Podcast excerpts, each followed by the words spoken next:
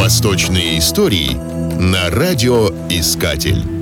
Набор из десяти знаков, цифр, которые мы называем арабскими цифрами, никакого отношения к арабам не имеет. Этот набор, как и вся десятичная система счисления, лишь исторически попал в средневековую Европу через арабские страны. Тем более, что цифры, используемые там, называются аркам хиндия, индийские цифры, и довольно сильно отличаются от используемых в мире. Первая дошедшая до наших дней запись в десятичной позиционной системе относится к концу VI века, а ноль, вместо которого первоначально оставляли пустое место, окончательно оформился лишь в IX веке.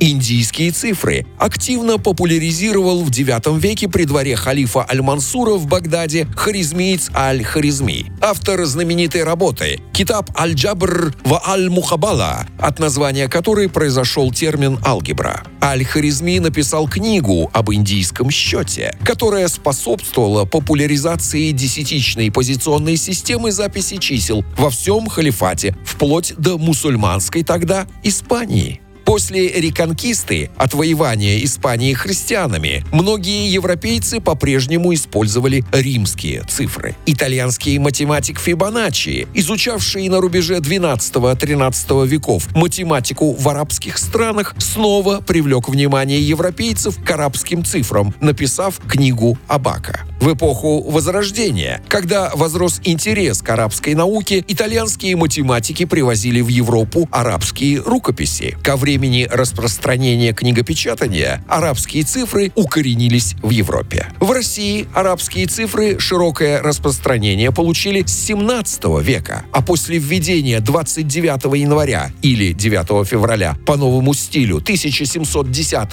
года Петром I новой гражданской азбуки и шрифта практически вытеснили из гражданской печати славяно-кирилловские цифры. Арабские цифры компактнее римских. С ними появились более простые методы умножения и деления. Математика получила мощный импульс к развитию. И без арабских цифр вряд ли было бы возможно создать современную вычислительную технику.